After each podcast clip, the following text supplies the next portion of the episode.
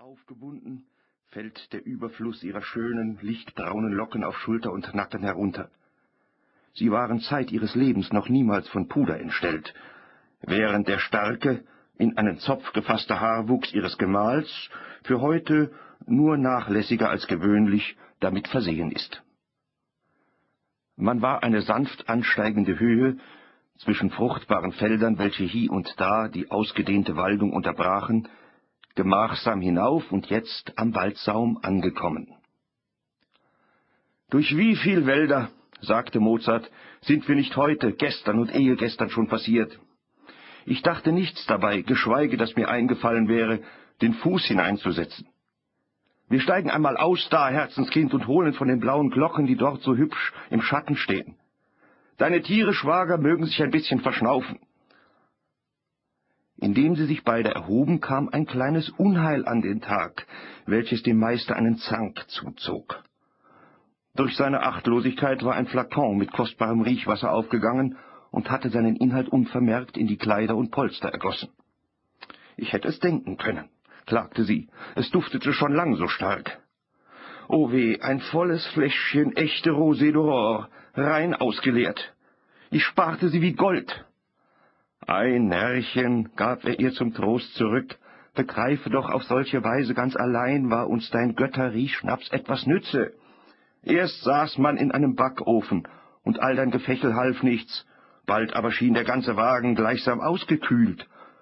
Du schriebst es den paar Tropfen zu, die ich mir auf den Jabot goss. Wir waren neu belebt, und das Gespräch floss munter fort, statt dass wir sonst die Köpfe hätten hängen lassen wie die Hemmel auf des Fleischers Karren und diese Wohltat wird uns auf dem ganzen Weg begleiten. Jetzt aber lass uns einmal zwei wienerische Nosen recht express hier in die grüne Wildnis stecken.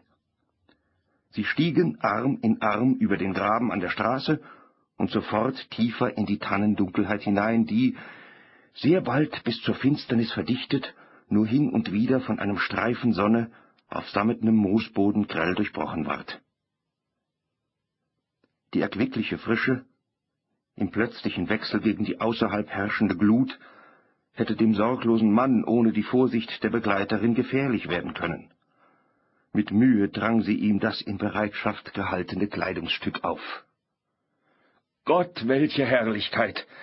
rief er an den hohen Stämmen hinaufblickend aus. Man ist als wie in einer Kirche.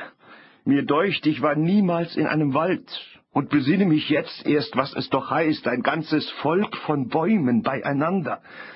Keine Menschenhand hat sie gepflanzt, sind alle selbst gekommen und stehen so, nur eben weil es lustig ist, beisammen wohnen und wirtschaften. Siehst du, mit jungen Jahren fuhr ich doch in halb Europa hin und her, habe die Alpen gesehen und das Meer, das größte und schönste, was erschaffen ist. Jetzt steht von ungefähr der Gimpel in einem ordinären Tannenwald an der böhmischen Grenze, verwundert und verzückt, dass solches Wesen irgend existiert. Nicht etwa nur so una finzione di poeti ist, wie ihre Nymphen, Faune und dergleichen mehr, auch kein Komödienwald, nein, aus dem Erdboden herausgewachsen, von Feuchtigkeit und Wärmelicht der Sonne großgezogen. Hier ist zu Haus der Hirsch mit seinem wundersamen, zackigen Gesteude auf der Stirn, das possierliche Eichhorn, der Auerhahn, der Häher. Er bückte sich, brach einen Pilz und pries die prächtige hochrote Farbe des Schirms, die zarten weißlichen Lamellen an dessen unterer Seite. Auch steckte er verschiedene Tannenzapfen.